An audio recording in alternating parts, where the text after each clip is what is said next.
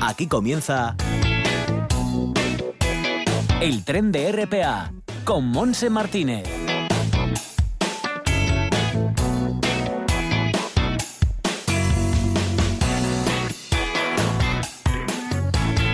Aquí estamos arrancando este tren radiofónico. Efectivamente, estaremos juntos hasta las 2 de la tarde en una jornada pues fea, gris, triste y mm, horrorosa. Que nada, que no conseguimos que llegue y se siente el verano aquí en Asturias. La temperatura ya es la máxima en Gijón, 21 grados con vientos del nordeste que no pueden con esta capa de nubes tan gorda y eh, está fresquito.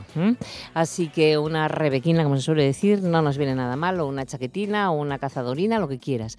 En Navia la máxima será solo de 19 19 grados, Cudillero 20, 21 en Avilés como en Gijón, Ribera de Llanes, 22 en Cangas de Onís, 21 curiosamente en todo el Valle de Nalón, ahí que siempre hace calor en verano, pues mira, 21. En Oviedo también, Yemieres también 21, en la cuenca del caudal, el resto también 21 grados de máxima, con vientos un tanto fuertes del norte y nos vamos a Tineo, que la máxima será de 19, 22 en Somiedo y 22 en Cangas del Narcea. En esa zona el tiempo peor y también el caudal, o sea, muy nublado, con tormentas, en fin, que nada, que no miramos para el mapa del tiempo porque nos, nos deprimimos muchísimo, de verdad, mucho. Bueno, pues nosotros vamos enseguida a presentar algo que es muy guapo. Es eh, un programa llamado Escuchando Gijón y para ello estaremos con Eduardo García Salueña, que es el director del Taller de Músicos de Gijón. Luego vamos a mm, irnos hasta Llanes para estar con la concejala de playas, curiosamente, Priscila Alonso, ya que han eh, presentado y tienen ya una nueva ruta de autobuses a las playas del concejo, que también a la playa puedes ir estando el día así, ¿eh? o sea, no pasa nada. A la playa se puede ir cuando uno quiera.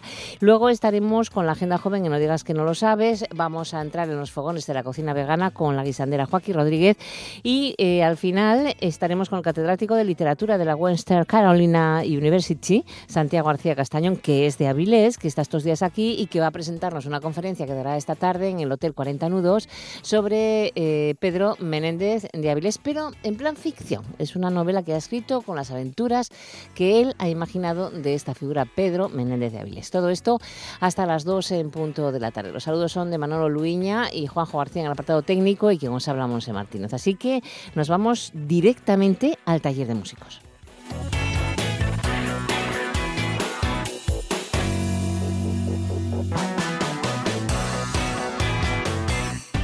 Está sintonizando RPA, la radio del Principado de Asturias, la autonómica, la tuya la de todos.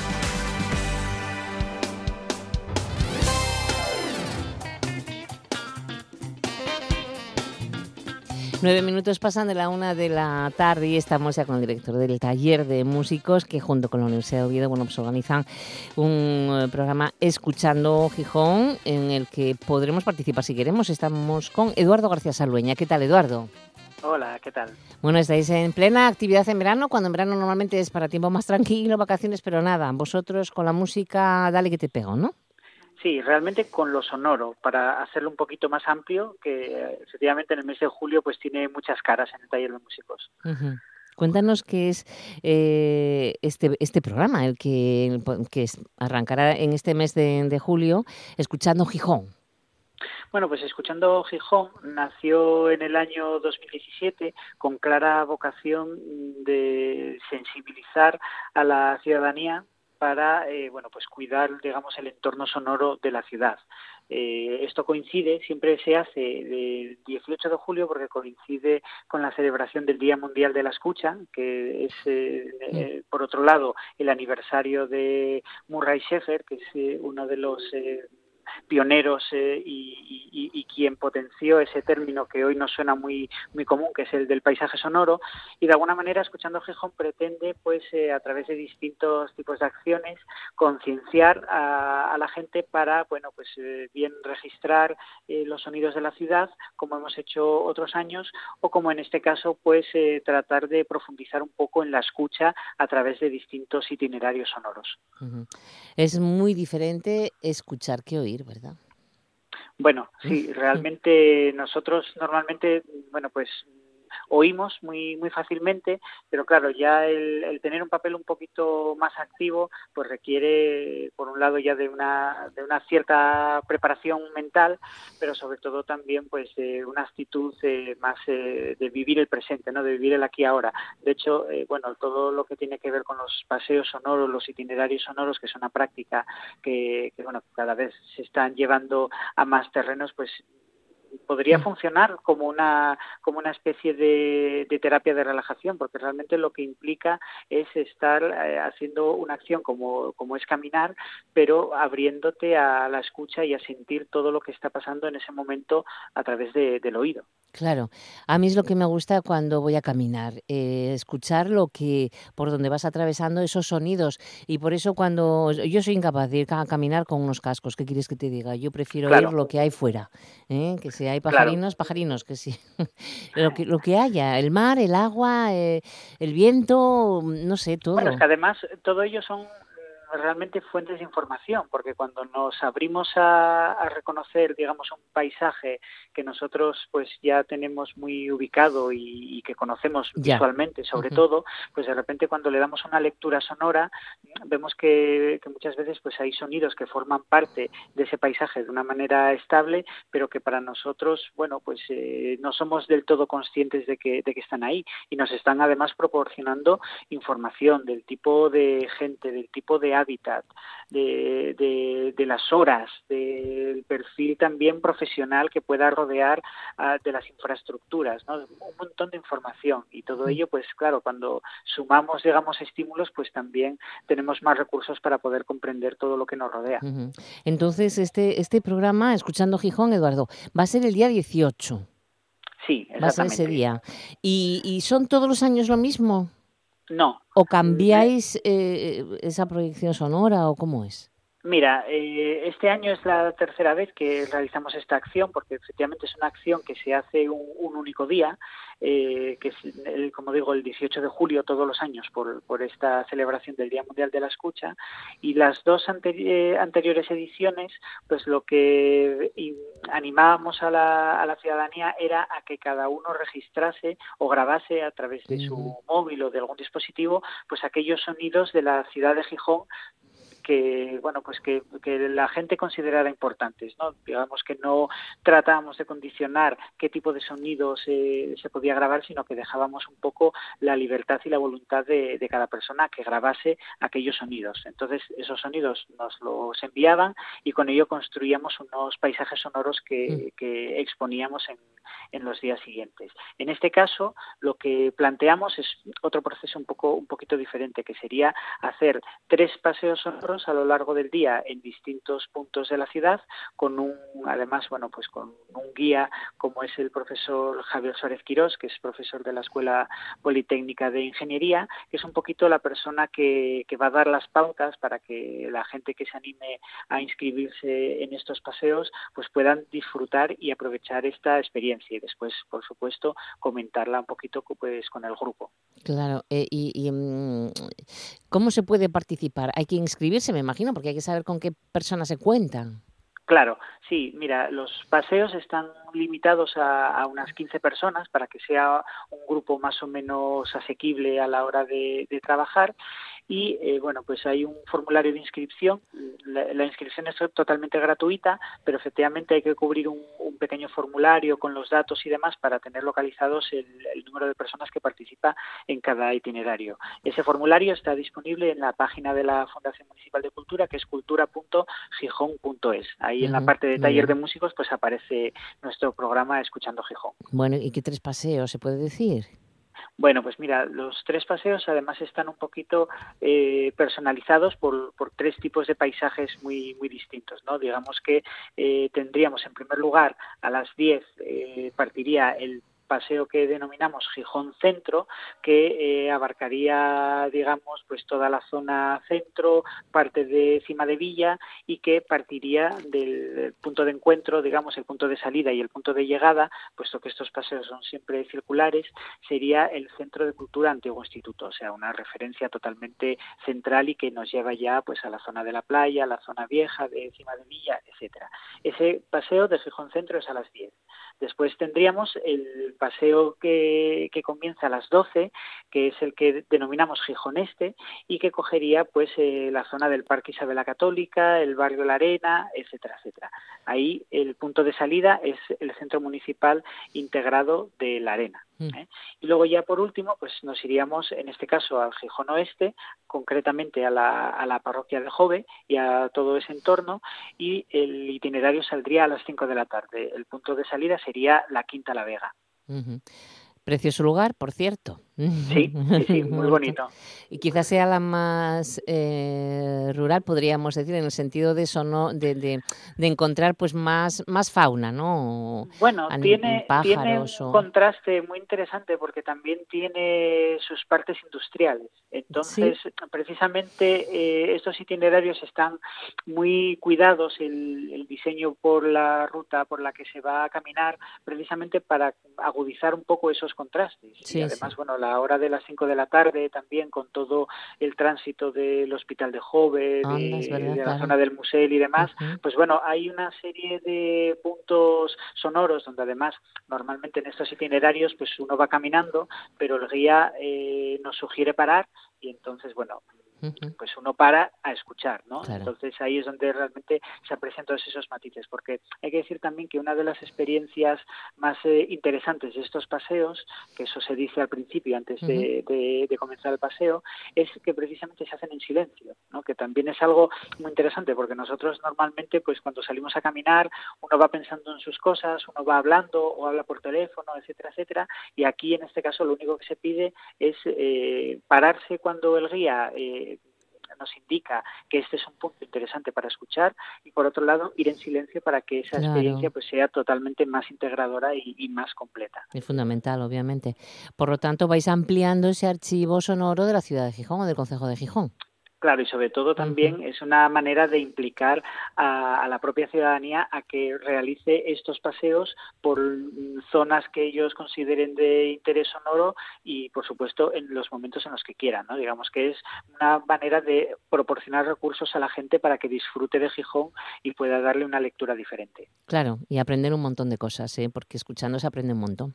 muchísimo, muchísimo. Bueno, pues entonces, el, toda la información, por si alguien quiere apuntarse a estos paseos sonoros, en la Fundación Municipal de Cultura, creo que me decías, Eduardo. Eso es, cultura.gijón.es, ahí ya viene todos los programas del taller de músicos. Si se pinchan escuchando Gijón, ya viene la convocatoria de este año y toda la información. Bueno, pues animarse, que va a ser el día 18, un buen momento, un buen día de verano para poder hacer estos paseos que van a ser muy interesantes y aprenderemos muchísimo. Eduardo García Salveña, gracias, enhorabuena por esta iniciativa y, pues y un beso enorme. Que pases buen verano, Eduardo. Igualmente. Gracias. Está sintonizando RPA, la radio del Principado de Asturias, la autonómica, la tuya, la de todos.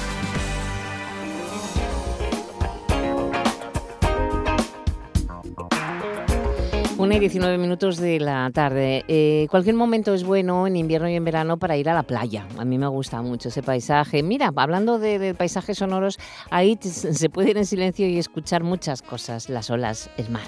Bueno, pues en Llanes, en el Consejo de Llanes, que hay unas playas maravillosas, eh, ya tienen en funcionamiento desde el pasado sábado, creo, las rutas de autobuses playas de Llanes. Eh, ya lo han hecho, han prestado servicio en veranos anteriores y ha sido un éxito. Por lo tanto, ya están en funcionamiento, como digo, y prestarán su servicio hasta el próximo día 8 de septiembre, Día de la Santina, o de la Virgen de Guía, que también se celebra en Llanes. Estamos en contacto con la concejala de playas de Llanes, Priscila Alonso. Hola, Priscila, ¿qué tal? Bienvenida. Hola, buenos días. ¿Estás en Llanes ahora? Sí, por bueno, supuesto. no sale el sol, ¿no? Está nublado. No, está un poco nublado, está un poco, pero tenemos muchas cosas que hacer. hombre, hombre, hombre. Aunque no sea solo. Exactamente. Bueno, ¿cuánto, ¿cuántos veranos lleváis haciendo este servicio, ruta de autobuses Playas de Llanes? Pues llevamos, este es el cuarto año que, que se hace. Sí, empezó como una iniciativa ambiciosa y el primer año, pues bueno, fue una prueba piloto, se fueron modificando cosas en función a las necesidades y a las formas que necesitábamos y ya es el cuarto año que, que lo proponemos junto con ALSA y, el Consorcio de Transportes de Asturias. Claro, porque es una oferta que utiliza el usuario ciudadano, me, me, imagino, porque si no, claro, todo esto cuesta dinero y hay que, tienes, hay que sacarle rendimiento. Sí, por supuesto. Es, además, es el bus playas, pero sí que es verdad que nosotros lo enfocamos también una forma de conectar, ¿no? Eh, con playas eh, desde Posada a Llanes, eh, otro que es de Nueva, que es esta ahora los fines de semana de julio y luego a partir del día 29 hasta, como bien decías, el 8 de septiembre. Y el otro que es desde la estación de Llanes, que pasa por Poz, Elorio, Borizo, Barro, Niembro, Bricia y Posada y al revés, que está desde el 6 de julio hasta el 8 de septiembre. Oye, o sea que tú puedes escoger la playa de Llanes que te apetezca o quieras conocer o porque te guste ir a esa playa, puedes hacerlo en autobús. Claro, Creemos que además eh, cada vez más el coche lo queremos llevar hasta todos los lados. Es un impedimento tanto en aparcamientos como mm. en contaminación, porque también tenemos que concienciarnos de que es un gran problema ecológico y, queremos sobre todo potenciar eso, el uso del transporte público. Es el cuarto año. El, al principio fue menos usuarios, año a año van creciendo. Pasamos de 2.000 y pico a casi 5.000 el año pasado de los usuarios de, dicho bus. Y yo creo que también es una forma en la que tenemos que concienciarnos, pues eso, que, tenemos que cuidar nuestro entorno. Por supuesto que sí. Además es más cómodo para nosotros, porque estás pensando en el coche, para nada, con el autobús. Además, eh, lo bueno que tiene es que mm, eh, no hay dos autobuses al día, o sea, es que tienes un horario bastante amplio. Exactamente, sí, sí, son eh, muy regulares las, eh, los horarios, bastante frecuentes y, como bien digo, no solo para que te deje en la playa, sino para conectarnos. Nos encantaría poder ampliar siempre esa oferta, porque Llanes es un, es un concejo muy grande, sabemos que hay muchos sitios en los que quedan sin, mm. sin, este conexión. Pero sí que es verdad que, que bueno, para, para movernos, para ir a las playas, para no masificar de coches, de contaminación y sobre todo que eso, que el transporte público tiene que ser una apuesta a futuro muy fuerte. Hombre, claro. Eh, oye, por otra parte, creo que se acordó con el Consorcio de Transportes de Asturias realizar eh, de cara al próximo año una mejora en el servicio del llamado Optibus. Sí, Para los vecinos del interior, ¿no? Eso es, por eso te decía que estamos trabajando con ellos para intentar optimizar de la mejor manera ese autobús y poder conectar no solo vía a, turismo o a playa, sino el poder estar conectados de una forma más fácil y, rápida el, el consejo. Claro, bueno, entonces tenemos, podríamos decir, dos rutas, para que se aclare la gente. La ruta Llanes Posada, que esta sale de la estación de Llanes, como nos decías, y luego y pasando por Poz, Elorio, Borizu, Barro, Niembro, Bricia y Posada. O sea que si alguien quiere ir a una de estas playas, eh, que se dirija a la estación de Llanes, ¿a qué hora parten de la estación de Llanes? De Llanes sale a las diez y media. Diez y media de la mañana, cada hora. Mm, por lo tanto, nada, el recorrido tampoco media hora como mucho, eh, en media hora está en Posada. O sea que a las diez y media de la mañana ya sale un autobús hacia las playas, en este caso de hacia Posada. ¿Eh? Eso es hacia Posada. Entonces, y cada hora, ¿no? Una periodicidad de cada hora. Y mm, el de la ruta nueva, Playa de Cuevas del Mar. Esta ruta funciona de manera, creo que muy parecida a la del año pasado, Priscila. Sí, sí, no quisimos, vemos que el, que el horario y todo encaja perfectamente, la gente se va haciendo a esos horarios y sí, tiene salida desde Nueva empieza a las 11 y es un trayecto mucho más corto, entonces es mucho más asivo para subir y bajar a, la playa. Claro. Mm. Eh, pues eh, puedes escoger cualquiera y si no quieres ir a la playa, pero quieres ir de Llanes a Posada, pues también, ¿no? exactamente. Pues que aprovechas. con el otro con el otro autobús hacemos las conexiones para poder llegar.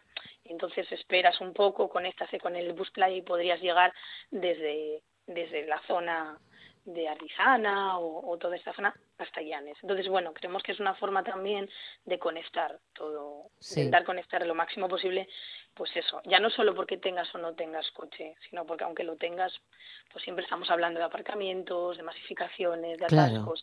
Entonces, cuanto más utilicemos eh, los servicios públicos, mejor nos va a ir en todos los sentidos. Sí. Oye, estaba pensando, ¿hay bonos o algo? Porque si estás ahí pasando, no sé, un mes en Llanes, igual, y dices, yo voy a ir todos los días, eh, no sé si hay bonos o no. No, de momento no, no pusimos. Saca así de vuelta, ¿no? Sí. Pero bueno, mira, son, son cosas que podemos ir mejorando y, haciendo más fáciles, ¿verdad? Pues sí, por Para supuesto. No tener que estar todos los días con el cambio. no, te digo, hombre, si, si vas de casualidad una vez, bueno, pero seguramente que habrá personas que vayan eh, pues casi todos los días, ¿no? O con los niños, o les gusta esa playa, es una playa ya familiar, en fin, que estás habituado a esa, a esa playa. Oye, una cosa, el servicio del bus playas obtuvo muy buenos resultados la pasada temporada con respecto al otro ejercicio, aumentó un 20% de usuarios la ruta de Nueva a la playa de Cuevas del Mar y un 80% entre Llanes y Posada. Por lo tanto, se espera que también aumente este año. Sí, yo creo que estas iniciativas al principio, yo creo que por eso eh, desde el ayuntamiento apostamos a largo plazo por ello. No podemos ver que el primer año, si no funciona como esperamos, quitarlo, porque es una cosa que la gente se tiene que acostumbrar. Eh, estamos muy acostumbrados a coger nuestro coche, pero no al servicio público. Entonces, a medida que va pasando, la gente fideliza este, este servicio. Entonces, cada vez lo usamos más, nos, dan, nos quitamos ese miedo, ¿no? De madre, será siempre, hoy no será el horario y, sobre todo también hacia los niños y todo, que Ay, es que voy con niños. Pero, pero sí, poco a poco, año a año, se va mejorando y, nosotros por eso apostamos por, por esta iniciativa. Pues, perdona, me parece muy bien. Además, puedes dejar el coche en Llanes, si no eres de Llanes, temprano y te coges el autobús y luego vuelves y pasas la tarde por allí. Exactamente, lo dejamos bien conectado. Muy bien, bueno, pues lo dejamos aquí con esta información que creo que va a ser útil para los ciudadanos, no solamente del Concejo de Llanes, sino de toda Asturias y, también personas que nos visitan. Gracias, Priscila, disfrútalo tú también. Sí, muchísimas gracias a vosotros. Un abrazo fuerte, buen verano, adiós. Gracias, hasta luego. La radio es voz y en RPA todas las voces cuentan.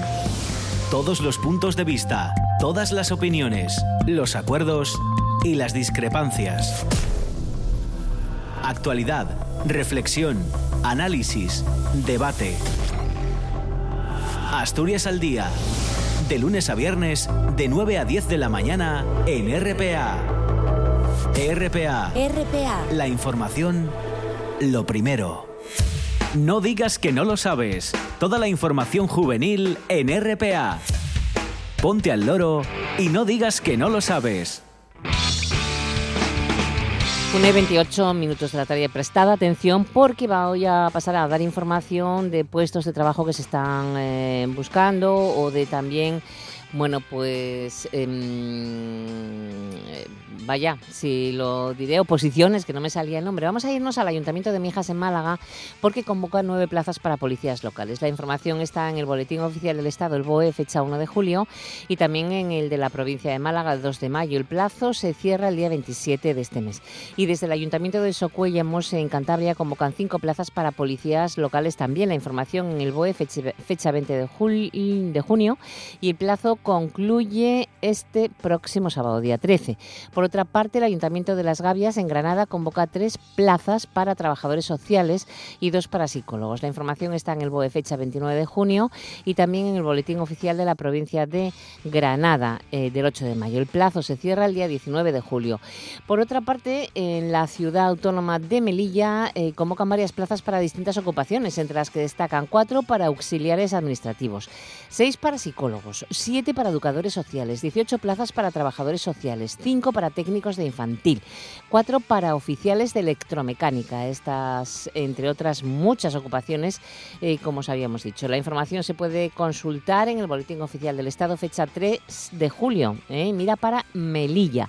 Y también el Boletín Oficial de Melilla del 12 de junio. El plazo para solicitar instancia se cierra el 26 de julio. Y luego en el Ayuntamiento de Motril, en Granada, se convocan cinco plazas para conserje mantenedor. La información en el BOE, fecha 2 de julio, y también el de la provincia de Granada. Todos estos boletines los conseguís muy bien en Internet. ¿eh? El plazo se cierra el día 26 de este mes. Y el Ayuntamiento de Cádiz convoca 20 plazas para policías locales. Para policías hay muchísimas. ¿eh? La información en el BOE, fecha 29 de junio, y en el boletín oficial de la Junta de Andalucía el 14 de junio. La solicitud puede cursarse hasta el día 14, perdón, hasta el día 24 de este mes. Y desde el Ayuntamiento de Berja se convocan seis plazas para policías locales, más policías locales. Toda la información BOE fecha 21 de junio plazo se cierra el 15 de junio, de julio. Y mm, nos vamos más cerca, aquí al Principado, porque convoca plazas para personal en el Cuerpo Superior de Administración. La información está en el BOPA, que es el Boletín Oficial del Principado de Asturias, fecha 20 de junio, y la titulación exigida es la de licenciatura, grado o ingeniería. En total, en el turno libre son 28 plazas. El plazo de presentación de instancias se cierra el sábado día 13. Y en el ayuntamiento de ayer eh, están convocando una plaza para informática en régimen interino. Las bases en el BOPA, fecha 4 de julio y el plazo se cierra el 16 de julio. Se convocan también dos plazas para trabajadores sociales por parte del Ayuntamiento de León. La información en el BOE fecha 27 de junio y el plazo se cierra el 17. En el Ayuntamiento de Castellón de la Plana convoca 14 plazas para policías locales. La información en el BOE fecha 20 de junio. Ahí encontrarás todas las comunidades donde se convocan para policías locales y recuerda que el plazo en este caso es para el 13, se cierra el 13 de julio. Por otra parte, en el BOPA, que es el nuestro, eh, del 2 de julio se convocan plazas para policías locales también, entre ellas 24 para Gijón, 8 para Langreo, 6 para Mieres o 9 para el municipio de ayer. El plazo de presentación de solicitudes concluye el 26 de este mes. Y en el ayuntamiento de Alcaudete, en Jaén, Ocho plazas buscan para policías locales. La información, en este caso en el BOE fecha 29 de junio y el plazo un poco más tarde, el 24 de julio, se cierra. En Teberga, el Ayuntamiento convoca una bolsa de empleo para auxiliar de ayuda a domicilio. La información en el BOPA, fecha 2 de julio, y el plazo de presentación de solicitudes concluye el 12 de julio. Y si nos vamos al Ayuntamiento de Almería, pues convocan 11 plazas para la Administración General. La información en el BOE, fecha 4 de julio, y en el Boletín Oficial de Almería, 31 de mayo. El plazo se cierra el 24 de julio. Y en las islas, en el Cabildo Insular de Tenerife, convoca cuatro plazas para técnicos de la Administración General en la rama económica. La información en el BOE fecha 21 de junio, o si no, pues el, el de allí, el boletín oficial de la provincia de Santa Cruz de Tenerife, eh, del 13 de mayo. El plazo se cierra el 11 de julio, es decir, el jueves. Y una última cosa, el Ayuntamiento de Pego en Alicante, varias plazas, entre ellas dos para oficial albañil, dos para conserjes y tres para operario de servicios múltiples. La información está en el BOE fecha 24 de de junio y en el Boletín Oficial de Alicante 23 de mayo y el plazo se cierra el 17 de este mes de julio. Como veis hay muchas cosas, así que poneros en contacto con vuestra oficina de información juvenil. No digas que no lo sabes. Toda la información juvenil en RPA. No pierdas el tren, ponte al loro y luego no digas que no lo sabes. Un espacio que patrocinan las oficinas de Sama del Langreo, San Martín del Rey Aurelio, Laviana, Mieres, Ayer y Lena, con la colaboración del Principado de Asturias. En toda Asturias, RPA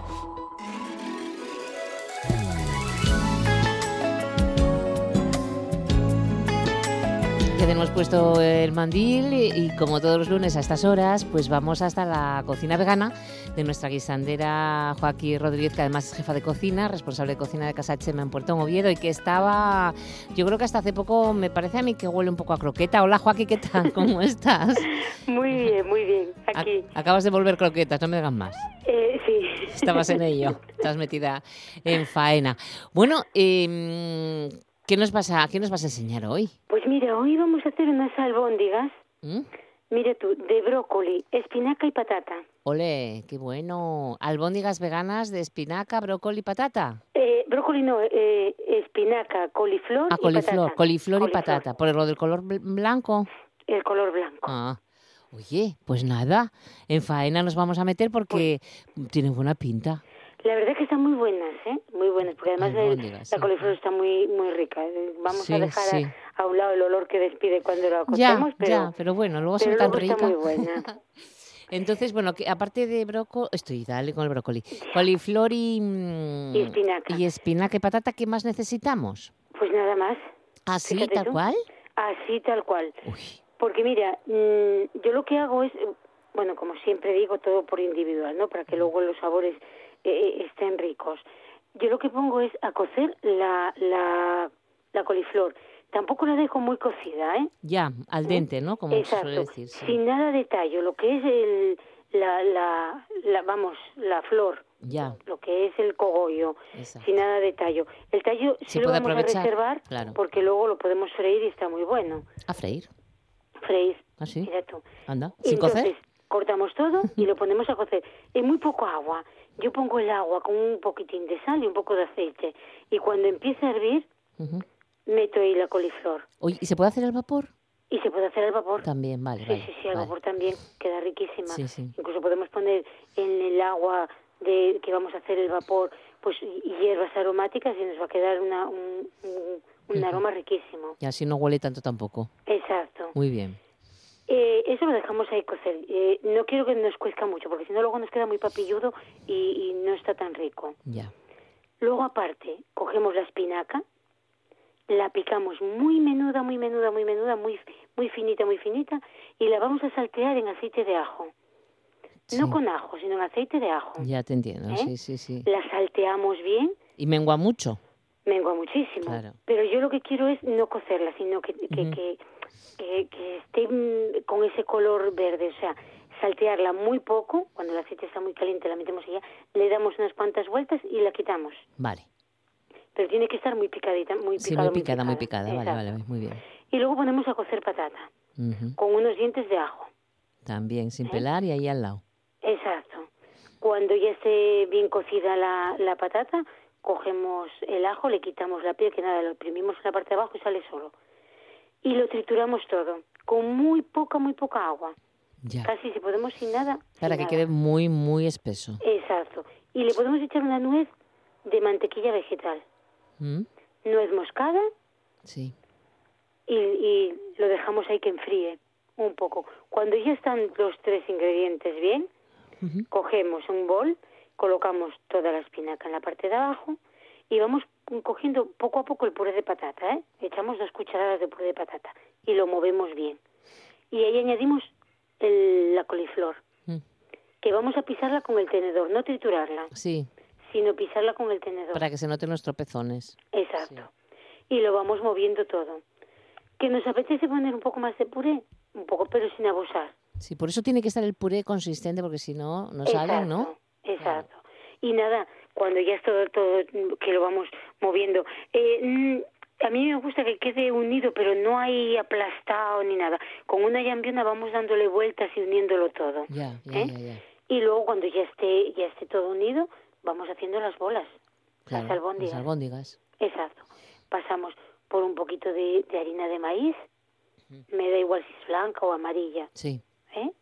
A mí me gusta más la blanca, pero bueno, luego ya hay gente que no, que le gusta más la la amarilla. amarilla, sí. Me da igual.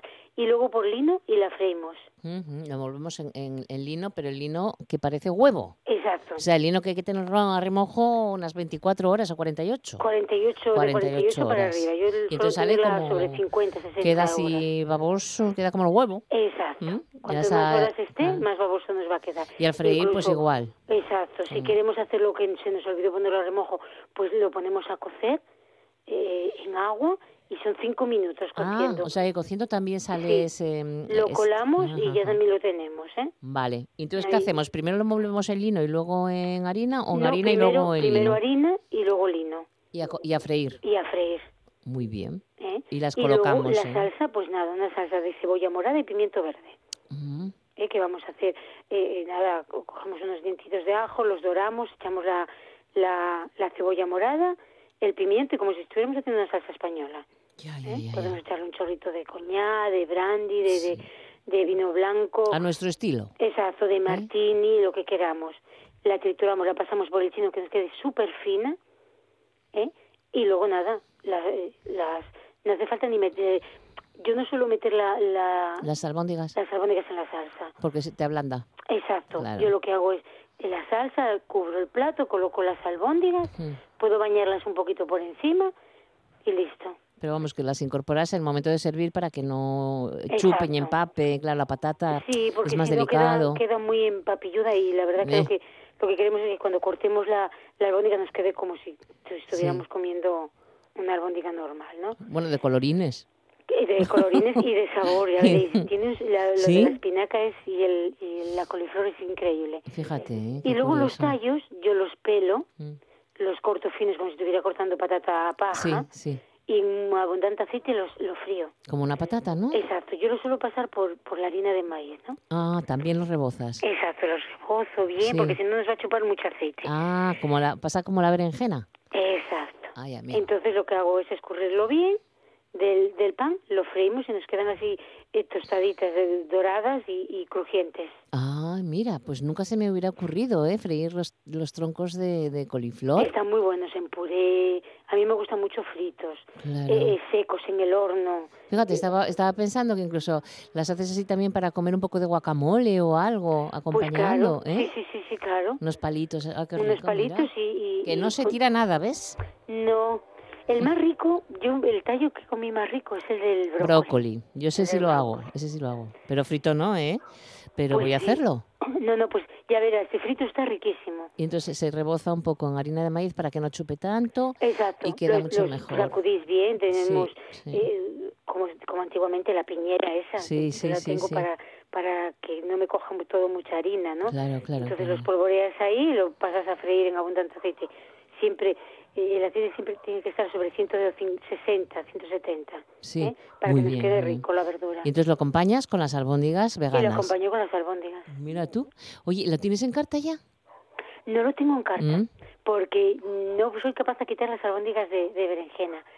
Pero Ah, es que están tan ricas. Claro, la gente le encanta. Entonces, cuando quiero intento cambiar, dice, oye, ¿y las albóndigas de berenjena, Claro. digo yo, bueno, pero os voy a dar hasta hasta hasta mitad de verano. Luego ya quiero cambiarla un poco porque porque ahora tengo también el cachopo de seitán que le cambié el, Mm. el, el relleno, ¿no? Ahora lo relleno de, de verduras, setas y taque y queso rallado. ¿El qué? ¿Las, las alcachofas? No, el, Las- el cachopo de seitán. Ah, el cachopo de citán, El sí, sí, de. Y luego quería meter unas alcachofas a, a la plancha Ya, ya, también. ya. Eso. Pero no estamos en época ahora, ¿no? Eh, bueno, no estamos en época, la época de las alcachofas pasa muy rápido. Lo que pasa es que hay unas alcachofas ahora en aceite vegetal que Ah. cuando eh, yo las compro en, en Cataluña, ¿no? Cuando Sí. tienen mucha cosecha, ellos recién cogidas las meten en aceite de oliva Pa- claro, para que para frenar y las envasan al vacío y, Están y- y buenas, luego ¿eh? las van vendiendo porque además este año la, la berenjena vino vino un poco tocada. Yo apenas la usé este año porque me venía muy negra por dentro. Ay, no, pues entonces es que estaba ya... Sí, me venía muy negra por dentro, entonces había un pequeño problemilla ahí. Sí, sí, con sí, sí. ella. Ay, es que me gusta tanto la, la alcachofa, la, la natural, ¿eh? Uf, Sí, claro, la, rica, la alcachofa es, el- es el mejor manjar, la verdad que sí, es una muy sana, y muy sana Sí. además, sí, sí, Pero desde esto luego. que hacen estos señores, la verdad que, que, que no tiene nada que envidiar, ¿eh? Hombre, lógicamente no es, pero es, es como si, está bien. como la fava verde, que la cogen y la congelan. Sí. Pues esto igual, ellos lo que hacen es cogerla en pleno auge, no la dejan secar mucho y, y luego nada, la, la cortan, la meten en aceite no sé cuántas horas y luego la envasan. Claro, claro. Bueno, pues mira, estaremos atentos. Ya nos avisarás cuando las metas en carta. Sí, ¿eh? Sí, sí, Perfecto. Ahora nos quedamos entonces con estas berenjenas eh, veganas que, hoy berenjenas digo yo, Albóndigas. albóndigas veganas que no son nada difíciles de hacer No, y que va a sorprender también. Así que las, puede- eh, las puedes hacer en casa y disfrutarlas. Y si quieres comer otro tipo de recetas veganas, pues puedes ir a Casa Chema en Puerto Noviedo, que lo hace todo Joaquín Rodríguez. Y, y- y si, y si tienes un acompañante que le gusta la cocina normal, pues también, porque tiene la cocina tradicional, las dos cosas. Y muy rico. Pero hay que reservar, ¿eh? que nunca encuentras sitio, sino 985 798200 798200. Joaquín, muchas gracias. No te entretenemos más. Venga, que tengas besazo. muy buena semana. Un beso fuerte. Igualmente. Hasta el lunes. Hasta el lunes. En, en toda Asturias, RPA.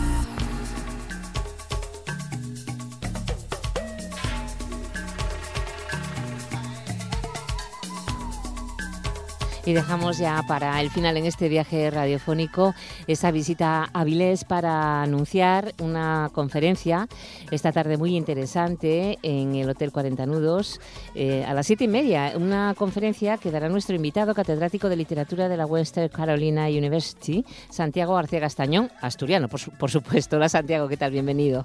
Hola, muchas gracias. Buenos días. Bueno, mm, asturiano de Avilés, ¿no? Santiago. Asturiano de Avilés, de Avilés de la calle Rivero, que es una de las calles Bueno, oí qué bonita. Ayer, ayer di un paseo por toda la calle Rivero. Mira que está guapa esa, esa calle, es una preciosidad, ¿eh?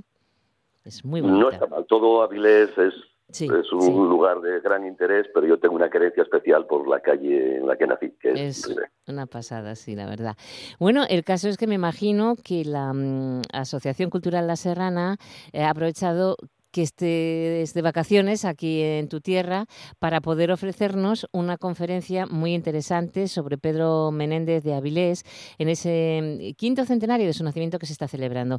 La titula es Pedro Menéndez entre la historia y la ficción, porque estará basado en algo que tú has hecho. Sí, la, eh, realmente la conferencia, la charla va a ser sobre el personaje ficticio que yo creé en una novela. Eh, tengo publicadas algunas novelas, una de ellas sobre Pedro Menéndez. Entonces no voy a hablar del, componente histórico. Yo no soy historiador, soy profesor catedrático de literatura española, pero de la historia del siglo XVI se encargarán otros especialistas. Yo me voy a centrar en el Pedro Menéndez que yo creé, el Pedro Menéndez ficticio, protagonista de, mi novela, que una novela que se publicó hace ya algunos años, en 2006. En 2016 se publicó una traducción al inglés y ahora está a punto de salir una edición bilingüe con los dos textos, el original en español y la traducción inglesa. Eh, una, una curiosidad que tengo, Santiago, con la vida tan tremenda, tan, tan extensa que tiene Pedro Menéndez de Avilés, ¿cómo se puede hacer ficción sobre, sobre Pedro? Eh, yo creo que es complicado, ha sido un trabajo literario, me imagino que complicado, Santiago. Pues realmente hacer ficción es lo más fácil que hay, porque uno puede permitirse las licencias que un historiador no podría. El, dijo Fernando Pessoa que eh, o poeta es un fingidor, el poeta es un mentiroso y el novelista lo es todavía más. El novelista puede permitirse el lujo de crear, de hacer y deshacer a su antojo. Y eso es prácticamente lo que yo hice. Tomé algunos episodios eh, contrastados de la vida del, personaje, hay elementos que, que, están documentados, pero en lo demás me permití la licencia de inventar episodios, pasajes, eh, eh, aventuras, y, y, eso no es nada difícil porque pertenece al ámbito de la inventiva de la que todos tenemos bastante. Así que mm. fue, y fue un trabajo apasionante, digo trabajo, más que trabajo fue, fue un, entretenimiento, pero la creación del personaje ficticio fue, fue apasionante. Yo disfruté mucho escribiendo la novela. Eso es lo bueno, ¿no? Porque si un autor disfruta escribiendo la novela, luego los lectores también lo disfrutamos, ¿no? Eso suele, ser, suele ser así. Espero que así sea. No siempre ocurre, pero bueno, eso está queda a, criterio de los lectores el decidir si es de su agrado o no lo es. ¿Y qué hay de realidad en, en, tu obra, eh, Santiago? ¿Qué hay de Pedro Menéndez de, de Avilés? Pues hay algunas fechas, claro, uno puede inventar hasta donde puede hacerlo. Hay, hay ciertas cosas que hay que respetar. Como la novela eh, está escrita en primera persona, está escrita por el protagonista, es una especie de pseudo autobiografía. Eh, toma elementos de la novela picaresca. Para quienes han leído El Lazarillo de Tormes, pues bueno, el, autor de Lazarillo de Tormes es el propio protagonista. El autor de mi novela es Pedro Menéndez de Avilés. Está escrita en primera persona en el lenguaje de la época. Es una novela escrita en el español del siglo XVI. Y, hay algunas eh, fechas, hay datos que son eh, rigurosamente ciertos, pero luego eh, Pedro Menéndez cuenta su vida como le apetece que sea, como a mí, autor de la novela, me apetece que pudo haber sido, pero es el, protagonista quien cuenta su, su propia vida. ¿Y cómo, cómo vas a enfocar la, conferencia de esta, de esta tarde, Santiago? Pues prácticamente lo mismo que estoy haciendo aquí, pero en, 50 minutos en vez de unos minutos. Voy a hablar un poco de la parte histórica, poco, y luego de, la génesis, cómo, cómo surgió la idea y, cómo la idea se materializó, del formato del libro, porque la novela tiene otro aspecto interesante, que es el, la composición física de la novela, recuerda a los libros publicados eh, en la época, en el siglo de oro, en los siglos XVI y XVII, de modo que hay una aprobación, hay una tasa, hay unos eh, eh, poemas laudatorios, los preliminares, que era lo que encontrábamos en los libros de la época, y yo intenté reproducir no solo la lengua del siglo XVI, sino también el aspecto físico del libro hasta el punto de que, y esto lo comentaré en la charla de esta tarde, de que esto llegó a despistar a algunos bien intencionados historiadores que dieron esta pseudo autobiografía por autobiografía real, sin serlo. Ya, ya, ya, ya. O sea que eh, has utilizado la lengua en la España de los Austrias, ¿no? El siglo XVI. Sí, yo soy, bueno, por mi campo de especialización, yo soy catedrático de literatura del siglo de oro y, a veces, pues, eh, es inevitable que salgan vocablos y, expresiones o la sintaxis de la época por mi propia de formación profesional y decidí escribir esta novela pues en, la lengua del siglo XVI. Por lo tanto, ¿habrá giros que no entendamos demasiado bien, Santiago? Eh, hay giros, es una lengua arcaizante, pero mm, quise permanecer en un territorio intermedio. Tiene que leerse como algo que no fue escrito, como si no hubiera estado escrito recientemente, pero tampoco hay que alienar al lector, tiene que ser comprensible. Por lo tanto, no es tan, ni tampoco conozco la lengua del siglo XVI tan a fondo como para poder escribir exactamente igual que se escribía entonces. Entonces, bueno, intenté recrear eh, la sintaxis, el vocabulario, expresiones, y, luego la tarea eh, que fue igualmente difícil fue la traducción, el, hacer una traducción de un texto de estas características, reteniendo el, el, sabor arcaizante del lenguaje no es tarea fácil y también de esto voy a hablar porque la, traducción es tan valiosa en este caso como el propio texto original. Claro, tiene que ser complicado, efectivamente. Bueno, eh, habrás investigado mucho también sobre, sobre Pedro Menéndez de Avilés eh, para poder mm, acogerlo ¿no? en, tu, en tus aventuras, pero ¿qué fue lo que más te sorprende de, este, de esta figura, Santiago?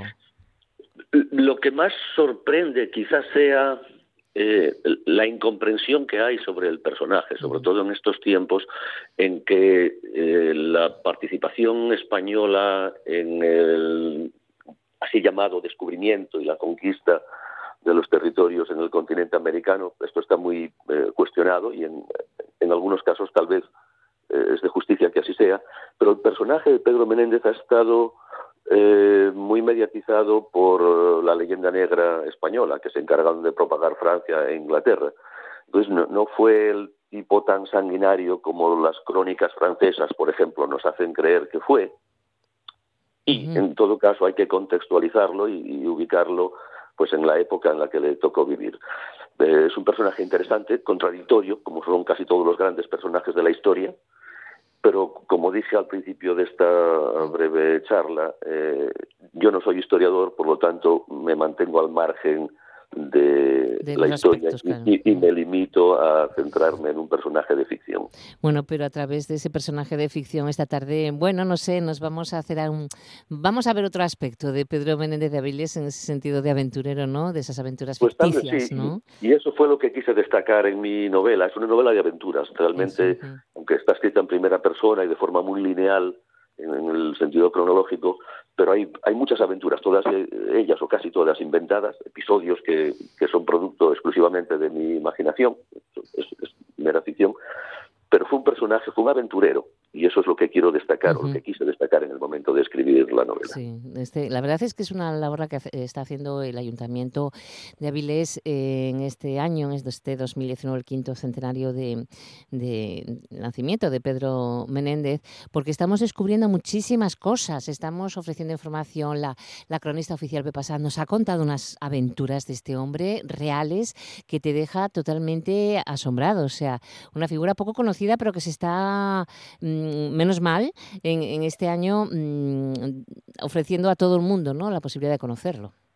Eh, sí, claro, Avilés, pues eh, no en vano es conocida como la Villa del Adelantado. Exactamente. la calle de Pedro Menéndez, Plaza Pedro Menéndez, en fin, Avilés eh, es la patria de este marino ilustre y, aquí más o menos todos sabemos algo de Pedro Menéndez, pero quería comentar que en San Agustín de la Florida, hay una veneración absoluta hacia la figura de Pedro Menéndez. es, mucho más cuestionado aquí, en su tierra mm. nativa, no solo en Avilés, sino en general en, España, que en eh, la península de Florida y sobre todo pues bueno, en San Agustín, que es la ciudad que él fundó, pero hay especialistas en su en su vida, en su eh, eh, la actuación, la, administración de la colonia que él dejó muy bien organizada.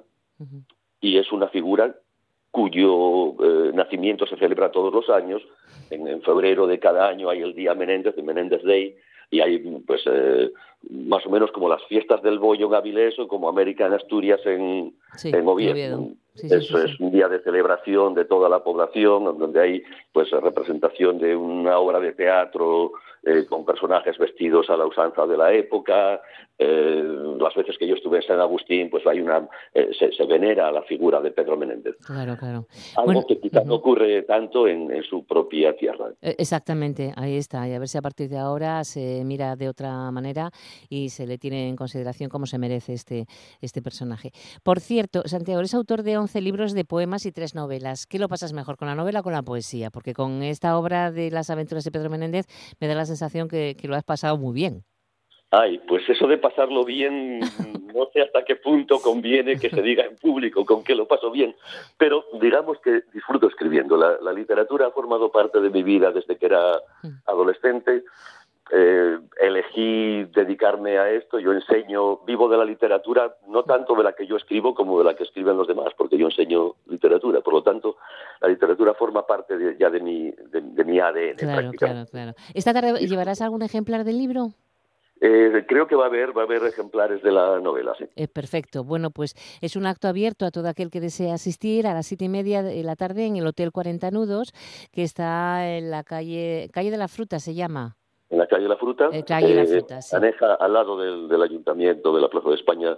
Todos los vecinos saben perfectamente dónde se encuentra. Efectivamente, muy bien. Pues Santiago, ha sido un placer estar un momento contigo para hablarnos de esta conferencia, para hablar de Pedro Menéndez de Avilés y, conocerte un poco. Muchísimas gracias, de verdad, disfrutar también. El placer ha sido mío, gracias.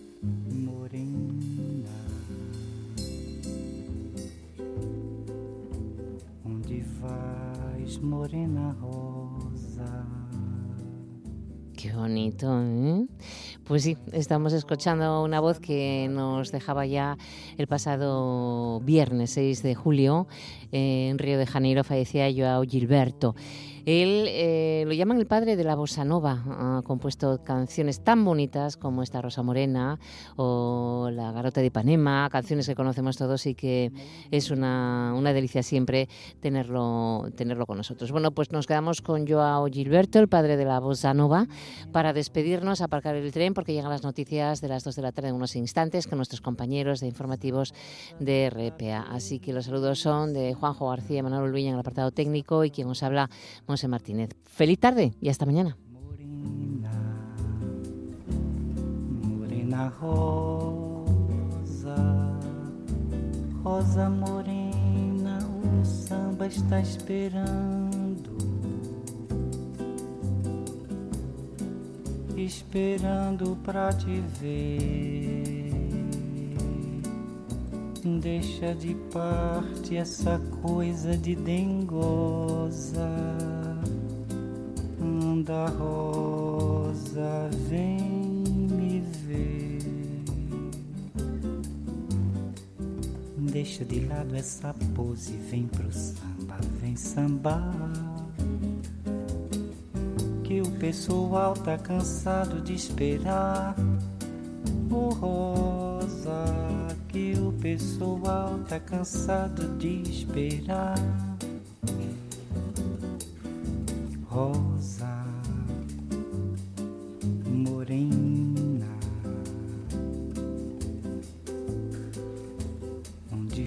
Morena rosa. Com essa rosa no cabelo e esse andar de moça prosa, morena,